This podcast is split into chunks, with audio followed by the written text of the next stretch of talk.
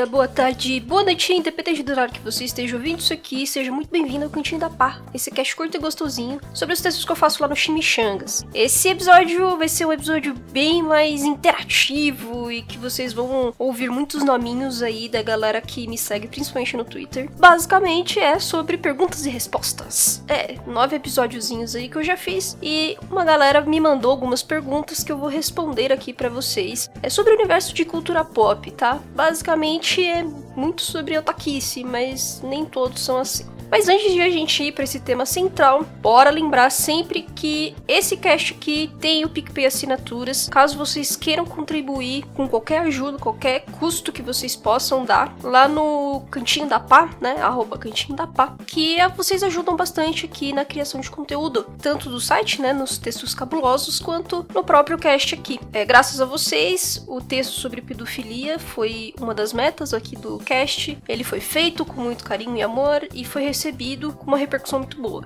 Então, pra gente continuar nesse trabalho, é só vocês ajudarem lá a bater a segunda meta. É, caso vocês tenham algumas dúvidas e queiram me mandar alguma mensagem, é só mandar no e-mail contato.chimchangas.com.br ou você manda uma DM também lá no Twitter, que é arroba Konitipá, com um H no final que nem esse cantinho da pá. E como sempre, eu vou falar o nome dos assinantes aqui, já lá do PicPay Assinaturas, nos planos Mimos 1.0 e 2.0. São eles Felipe da Paz, Iago Badaró, Hilton Alberto Júnior, Mauro Weber, Bruna Komatsu, Larissa Kaori e Lucas Costa. Agradeço muito, muito, muito a ajuda de todos vocês. Agora vamos logo pro cast.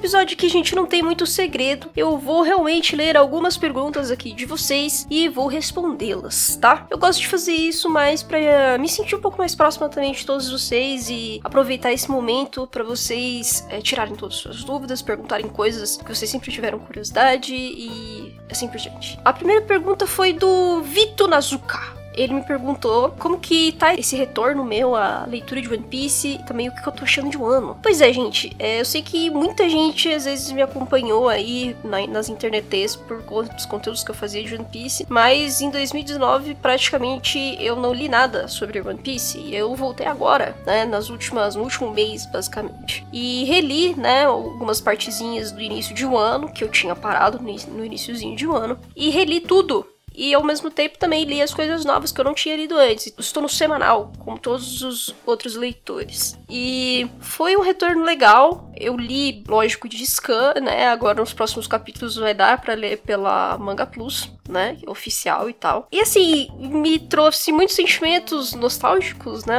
Trouxe felicidades interessantes. Gostei de várias cenas. Eu não vou ficar falando muito aqui porque pode ser spoiler para alguém, né? Mas é, gostei muito do, do dos flashbacks gostei muito dos personagens que apareceram, né, novos nesse, nessa saga, diferente de Dressrosa, que praticamente os personagens que apareceram em Dressrosa eu caguei e andei para eles. Não tive nenhuma proximidade, assim, não me cativaram muito. E nesse e nessa saga agora de Joana, eles, os personagens são muito bons. Todos eles são muito bons. Mas ainda eu vejo que uh, você tem uma prioridade muito grande no desenvolvimento masculino, basicamente. É, a gente tem só alguns, é, alguns trechos, assim, que são relevantes para as mulheres. Entre as mulheres, o que, que eu mais gostei mesmo foi o desenvolvimento da Ukiku. E basicamente foi isso, porque as outras eu achei bem fraco ainda. Nami, Robin, Carrot, todas, todas elas ainda têm muito, muito que, muito que mostrar. O Oda tem muito que desenvolver ainda ainda dá para explorar muita coisa delas. Basicamente é isso, né? A história, como sempre, o Oda manda muito bem na, nas histórias, então disso difícil reclamar, né? Ele apresentou muita coisa do passado e muita coisa que é interessante, então a gente dá para fazer teorias em cima disso, ao mesmo tempo que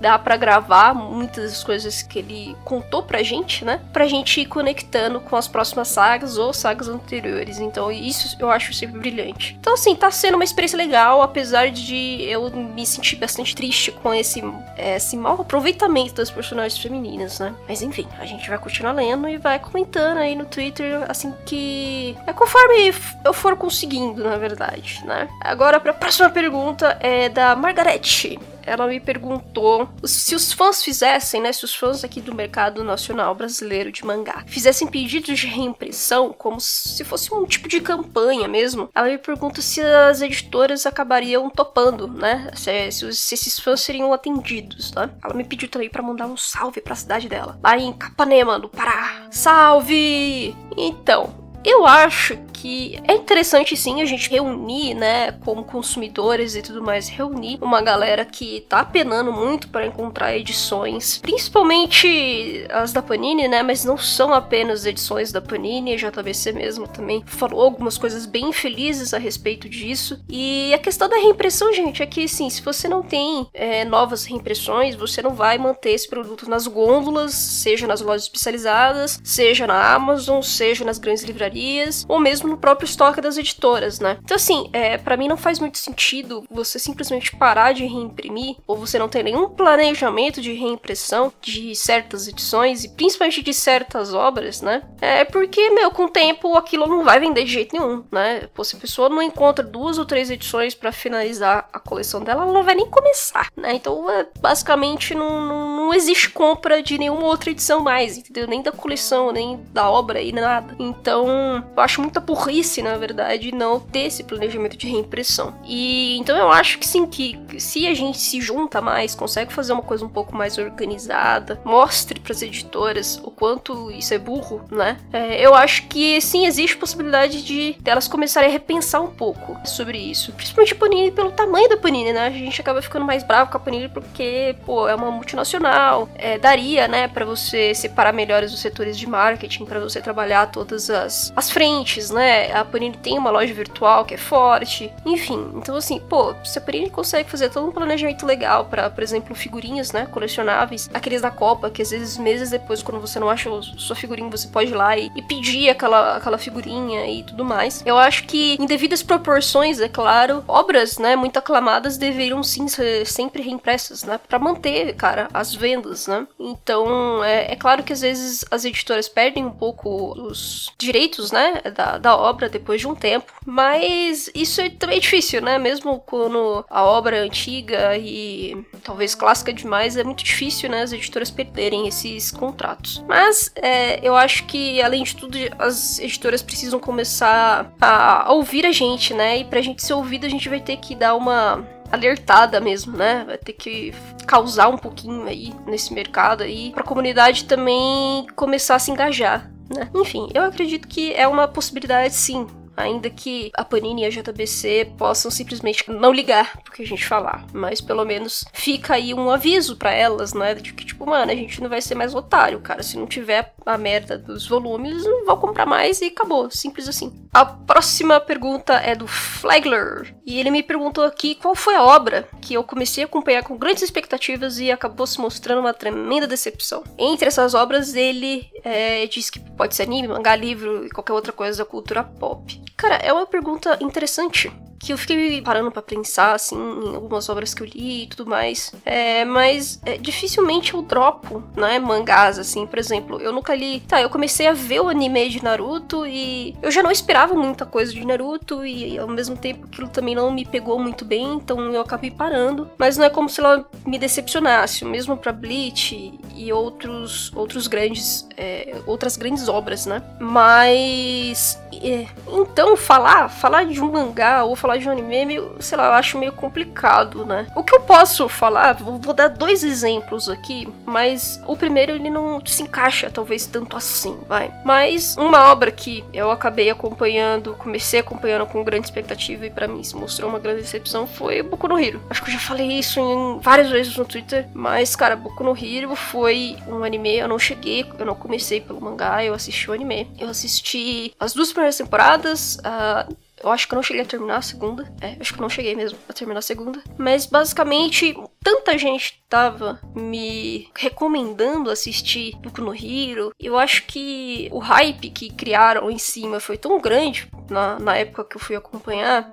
E que a Bárbara assistiu comigo também, que eu, eu simplesmente não entendi, né, aquele hype todo, porque a comunidade de otaku tinha uma expectativa muito grande com aquilo, mas eu pensei comigo, pô, meu, essa expectativa aí da galera, esse hypezão da galera tá muito engajado, cara, tá muito massa. E eu fiquei com aquilo na cabeça quando comecei a assistir Boku no Hero, então eu esperava alguma coisa meio que épica mesmo, alguma coisa muito diferente, alguma coisa que é, eu me empolgasse, né? E pra mim foi tipo, cara, muito qualquer coisa, sabe? A primeira temporada inteira, muito qualquer coisa, muito qualquer coisa mesmo. Entre todos os personagens, o único que eu salvo é o All Might, né? Visualmente falando, eu acho as personagens femininas muito legais. Só que o problema é que, assim, cara, a primeira temporada é, é, muito, sabe? Ah, me, me, irritou bastante em vários momentos. E, e, eu também previ praticamente tudo que ia acontecer, né? Eu e a Barbie. A gente ia comentando e tal, e a gente foi pescando absolutamente tudo que ia acontecer na história. Aí, quando a gente começou a segunda temporada, quando a gente acabou a primeira, a gente ficou, né, é, conversando sobre as possibilidades, né, da próxima temporada. E quando a gente foi ver a próxima temporada, é, tudo aquilo que a gente tinha conversado aconteceu aconteceu, né? Então foi uma coisa tão previsível e tão clichê pra gente que, tipo, cara, foi muita decepção, assim. a gente parou ali mesmo. E entre todos esses mangás, animes muito mainstream, né? Que são da Shonen Jump, cara, o Boku no Hero é o, é o único que eu até agora não entendo porque tem tanto esse hype, né? É, eu gosto de, dos, dos visuais de vários personagens. Acho muito massa alguns traços, mas a história em si não, cara, de verdade, gente, eu não achei absolutamente nada demais, sabe? Entre esses grandes, essas grandes obras, é, Promised Neverland, eu gostei muito da primeira temporada e Kimetsu no Yaiba também foi um, um anime que eu é, assisti e falei assim, pô, mano, legal sabe? Não foi nada do tipo, nossa senhora, que hype desgraçado, eu tô. Ah! Mas foi, foi muito divertido, me animou. E Boku no Hero nem chegar perto disso chegou. Então realmente foi uma decepção. Mas eu acho que foi muito mais porque eu segui aquele hype todo da comunidade do que de fato é, eu pensei já em assistir achando que ia ser realmente uma grande história. Eu acabei sendo levada pelo hype e não deveria ter feito isso. Agora, uma obra que eu mesmo, eu pessoalmente esperava muita coisa, é já sobre um livro e não exatamente mangá ou anime, é, foi o, a trilogia, na verdade não só a trilogia, a série, né, do, do Art Sport, do, do, do, do caceta, buguei toda a língua aqui, do, da Batalha do Apocalipse, né, do universo da Batalha do, do Apocalipse. Então, além desse livro, ele fez também uma trilogia, né, que é do Filhos do Éden. Eu li a Batalha do Apocalipse quando eu era mais adolescente, assim, eu tinha uns 19 anos, 20 no máximo. Na época eu lembro que eu gostei de alguns conceitos do livro, né? E então eu fiquei animada para comprar a trilogia que ele começou a escrever depois e tal. E o primeiro livro me me pareceu normal, me pareceu interessante, uma, um livro introdutório que é, foi até razoável, né? Conseguiu explicar muita coisa. Só que eu acho que o que acabou me decepcionando muito mesmo foi o segundo e o terceiro livro. Meio que, tipo, as personagens também femininas são muito, muito qualquer coisa. E eu acho que muito disso é por conta de ter sido feito pela mão de um homem. Então, uh, o conceito de algumas personagens são legais, mas o desenvolvimento delas não sabe? E novamente vou falar disso da mesma forma que eu falei no Twitter, né? Mas o universo todo que o Edward Spore fez, ele é muito bom. Ele é muito plural, muito diverso. É, você percebe que teve muita pesquisa e cuidado para fazer os povos, as civilizações, porque uh, o livro, né, basicamente, uh, os quatro livros, eles vão se passando em épocas diferentes, né? Então você também tem algumas referências bíblicas a respeito disso, mas é óbvio que é uma fantasia. Então, tá, a própria Bíblia também pode ser considerada assim, mas o Edward Spore ele pega vários conceitos mesmo bíblicos e traz mais fantasia, né, para esse universo e também cria coisas próprias, né? Dá para você perceber que tem muitas referências culturais, históricas também. Nesse ponto é muito massa, sabe? É muito interessante como ele foi adicionando tanta coisa na jornada dos personagens. Apesar de, mas só que assim, apesar desse universo ser tão rico e tão diverso, os personagens não são ricos e nem diversos. Eles são tipo muito muito parecidos entre si e todos eles são heterossexuais, todos eles não têm nenhum tipo de discussão a respeito ou de gênero ou orientação sexual e ao mesmo tempo em que o universo é diverso e plural, todas essas questões de personalidade e desenvolvimento não são plurais, entendeu? Então, assim, todos os personagens são heterossexuais num, num conceito que é muito moderno, né?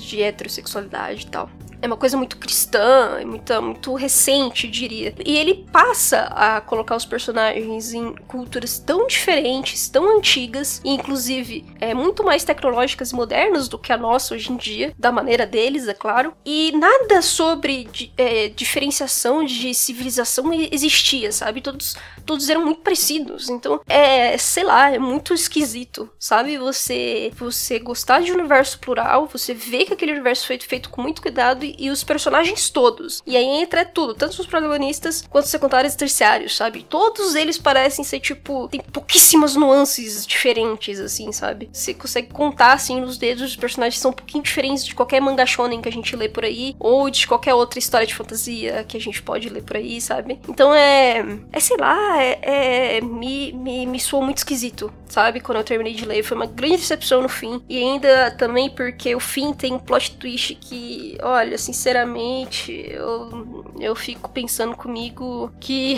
entre todas as opções que se tinha, a escolha para aquele plot twist foi a pior possível. Então fica aí também uh, essa questão da decepção total com Filhos do Éden, Batalha do Apocalipse e tal. Agora, a próxima pergunta é do Felic. Me perguntou o que, que eu acho, mas minhas impressões que eu tive quando eu assisti Hora da Aventura. É, eu comentei lá no Twitter que é, eu assisti alguns episódios soltos, né? Eu não cheguei, eu acompanhei alguns episódios da primeira temporada e depois muitos episódios soltos que passavam na Cartoon. É, acho que é na Cartoon. E eu assisti aqui em casa mesmo, na minha televisão e tal. Então, assim, eu não peguei nada. Eu sei que tem muitas temporadas, então eu não peguei realmente uma linha de acontecimentos ali, um desenvolvimento, né, de história e tal. Então eu não tenho muitos contextos. Uh, mas é, o, que eu, o, que eu, o que eu vi na primeira temporada eu achei muito fumado, achei muito aleatório. Achei, assim, não, eu não achei esquisito, eu achei realmente, acho que a palavra aleatório é a perfeita, porque eu não conseguia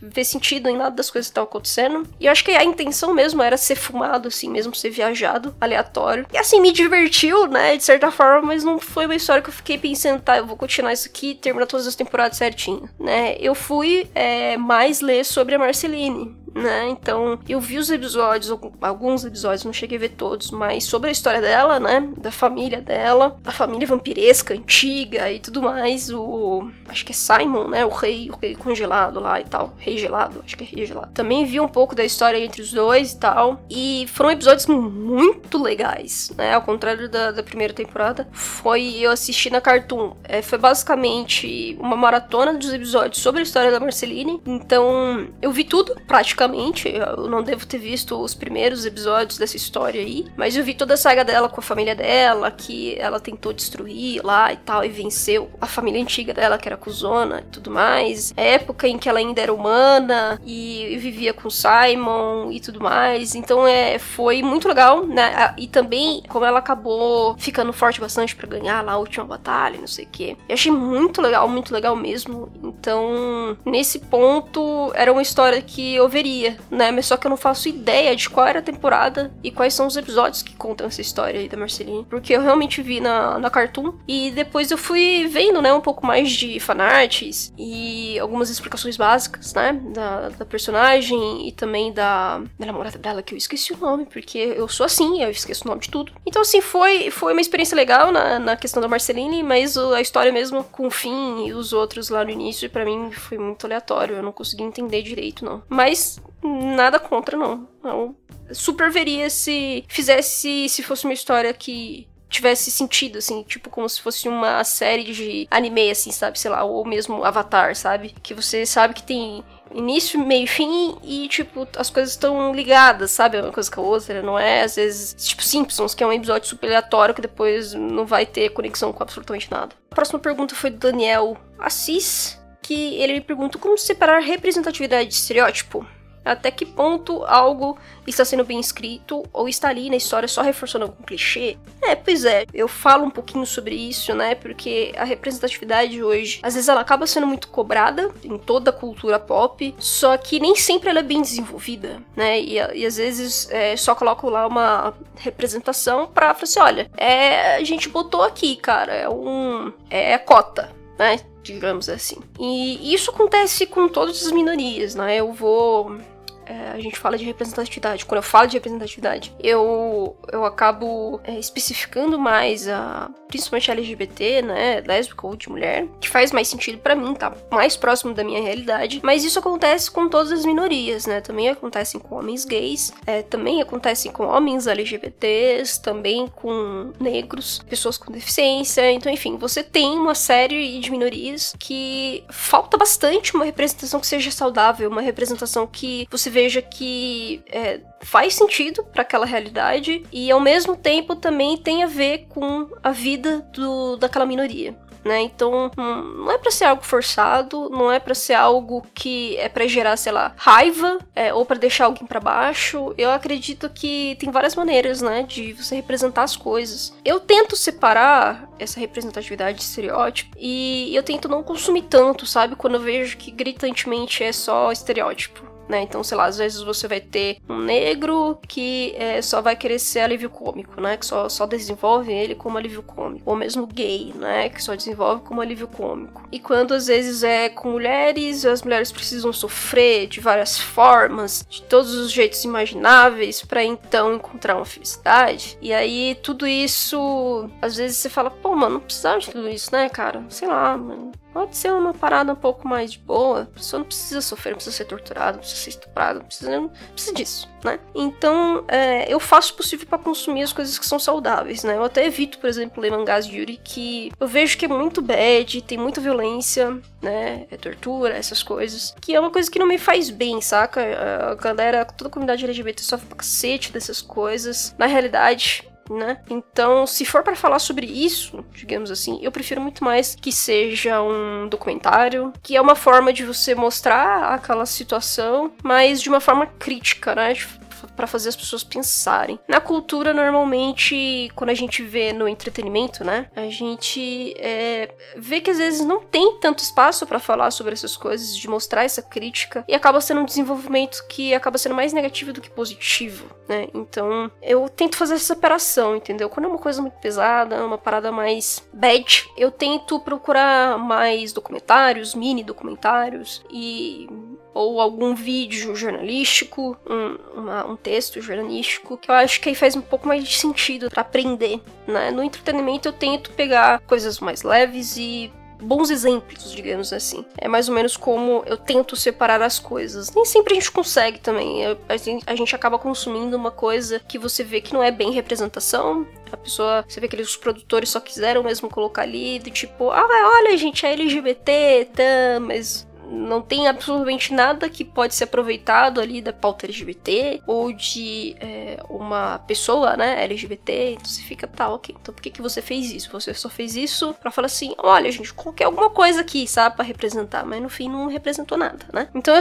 eu tento separar, mas nem sempre, às vezes a gente ainda cai, né? Às vezes a gente precisa consumir para saber. Então às vezes a gente consome. A Winter me perguntou qual que é o meu top 5 mangá, é, Yuri favorito. Caceta, agora você me pegou de jeito, porque eu gosto tanto de tantos mangás, é muito difícil, gente, é muito difícil. O primeiro para mim é Steel Seek, eu vi falando para vocês de Steel Seek, Steel Seek é uma maravilha imensa, ah, eu quero abraçar aquele mangá, quero abraçar o autor, quero ah, todo mundo devia ler esse mangá. Uh, eu gosto muito de Bloom to You também, já falei várias vezes disso. O Yagate Kimi Naru. Eu acho que é uma história muito boa pra entrada do Yuri. E é muito saudável, é tudo muito legal. Ah, eu, eu gosto muito. Uh, Kaze-san, eu acho, é o, é o tipo do, da história fofinha pra caceta, que às vezes é besta, mas deixa o nosso coraçãozinho quente. Então, eu acho muito bom também. Os mais recentes também que eu tenho gostado é, bastante. Crescent Moon and Dognuts. Falei desse mangá lá na live do Guto, né? É um mangá já com personagens adultas, que elas são co-workers, né? Elas trabalham na mesma empresa. E é muito legal a, a maneira como os personagens lidam com a realidade delas como a protagonista vai percebendo o que, que é se apaixonar por, por uma outra pessoa e essa outra pessoa também é uma mulher. Eu acho muito, muito, muito legal todas as questões abordadas nessa história. Eu acho que ela entra, assim, numa das, uh, das listas aí, né? E por fim, eu já falei quatro, né? Kaze-san, Yagate Kimi Naru, Crescent Moon and Darkness e Sick.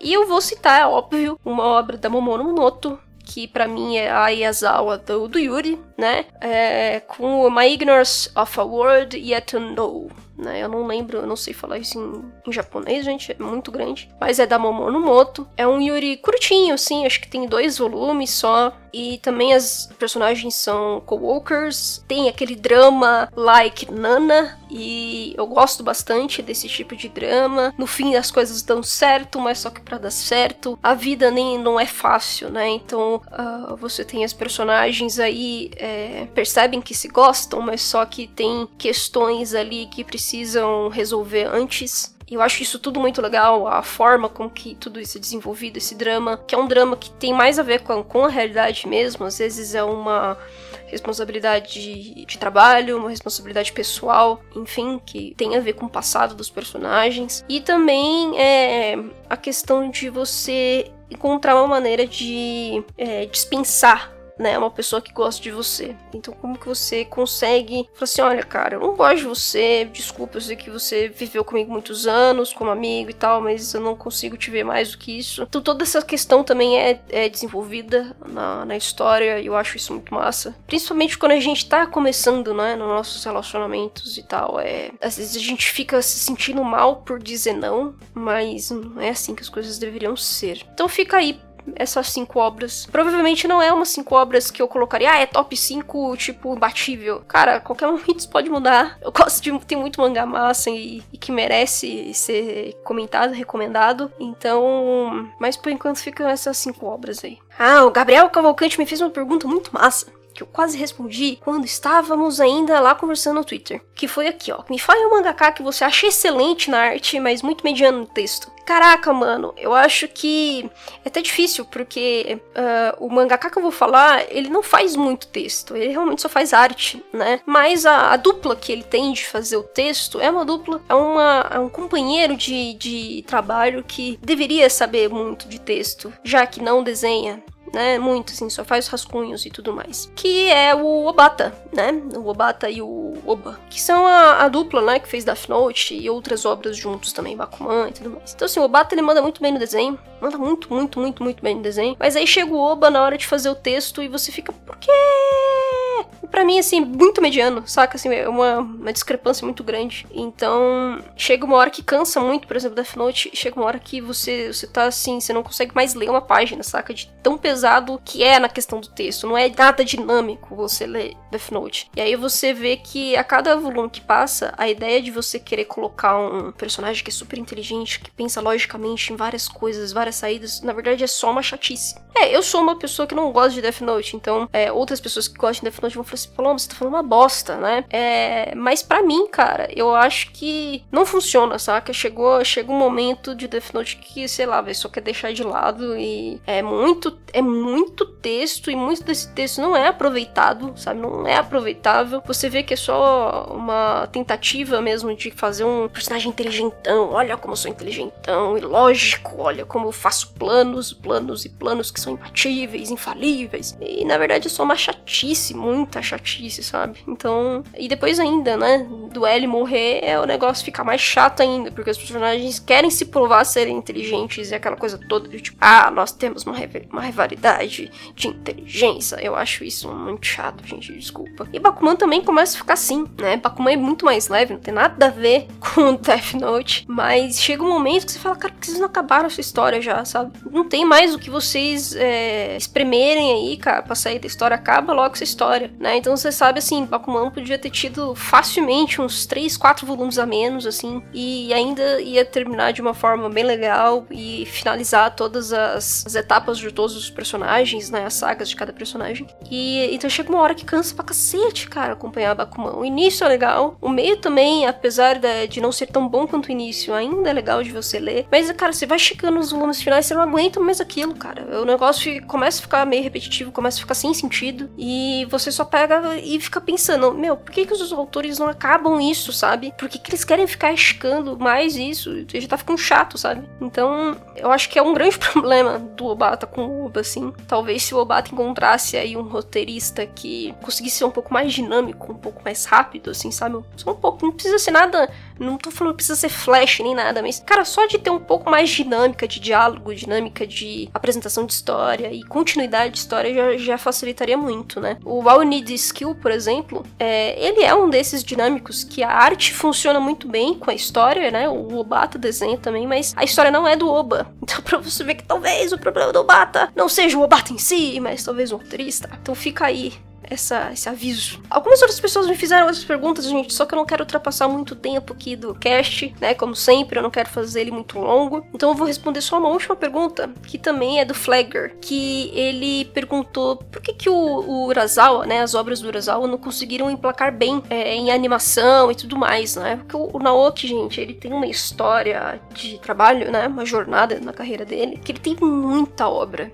né? Ele fez muito mangá. Entre todas a, essas histórias, é, Monster acabou tendo uma animação e, e meio que foi pro ocidente inteiro também, sabe? Fez muito sucesso. É, e aí as outras obras, além de, mesmo elas sendo tão boas, elas não tiveram tanto essa, é, como posso dizer, essa notoriedade que Monster teve, né? Em mangá mesmo, as pessoas até falam que 20th Century Boys é, é a melhor história dele e tal. Mas o Urasawa, ele realmente tem muita história, gente. Ele, fez muitos mangás. E fica, fica a dica aí pro, do texto que eu fiz da, da exposição dele, que, que teve aqui no Brasil, né? Passou pelo Brasil. E lá eles, eles falam, explicam com bastante dessa jornada que Urasawa teve. E tenho muitos mangás, tem um mangá sobre arqueologia, cara, que eu tenho, eu tenho que pegar esse mangá para ler um dia, que ele, ele parece ser muito legal muito massa, muito legal. Eu preciso, preciso pegar ele pra ler. É, mas assim, o 20th Century Boys tem um filme, né? Live action e tudo mais. Cara, mas eu não sei se é, acabou emplacando, porque o Urasawa ele é muito de fazer obras que conversam muito com a cultura ocidental. Então, 20th Century Boys acontece majoritariamente no Japão, mas você tem passagens e outros personagens que não são japoneses, né? E muitas referências da, da década de 80 que não são também japonesas coisas. Então, o Urasawa ele gosta muito de tornar essa, tornar as histórias dele bastante plurais assim, sabe, culturalmente falando. Então, ele não é um mangaka que fala absurdamente de Japão. Ele gosta de falar muito da, das sociedades europeias, por exemplo. Pega muita referência também para fazer alguns personagens e tramas. E eu acho que talvez isso seja um dos motivos das obras acabarem não emplacando tanto a ponto de ter animações, filmes, é, teatro e todas essas coisas todas que o Japão gosta de fazer. Porque eu acho que muito do cast, né, do, de atores e tudo mais, talvez ficaria esquisito ser tudo muito japonesado num, em histórias que não são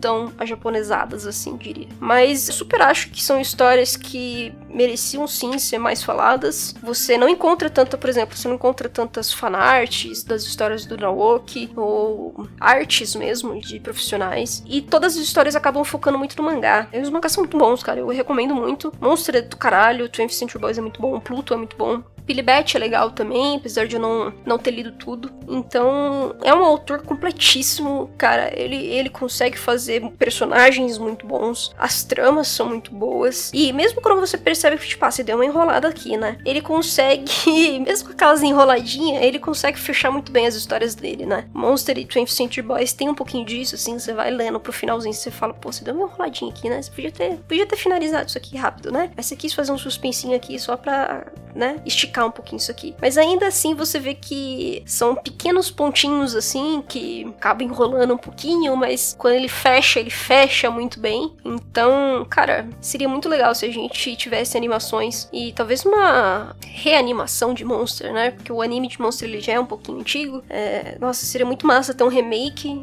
e a história é muito massa. Twister Team Boys também, eu acho que seria para esse pro momento que estamos vivendo hoje. Ia ser incrível ter uma animação. Podia ser filme só, sabe? Sei lá, um OVA. Podia ser. Não precisava ser nada muito é, grande nem nada, sabe? Sei lá, se fossem três ou quatro ovas tentando ali fechar a história principal, né? A obra em si fala muita coisa do que a gente tá passando hoje. É fake news, é pós-verdade, é você ter pessoas que facilmente são influenciáveis. Então, cara, é perfeito assim, eu acho muito foda isso. Super seria massa, cara, se tivesse animação e fosse mais aclamado nesse sentido, né? De. O, o Naoki ele é aclamado no Japão, tá, gente? O, o cara é considerado o novo Osamu Tezuka, né?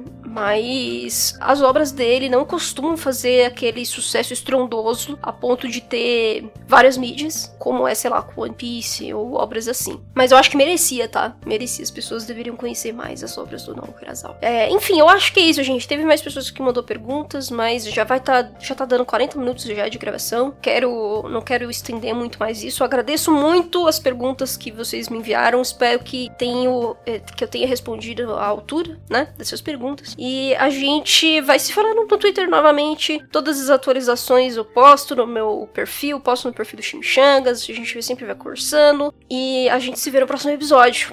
Próximo episódio, muito provavelmente. Não sei, eu não vou, não vou, não vou falar isso porque vocês vão ficar com expectativas. Mas aguardem os próximos episódios e a gente se vê aí. Falou!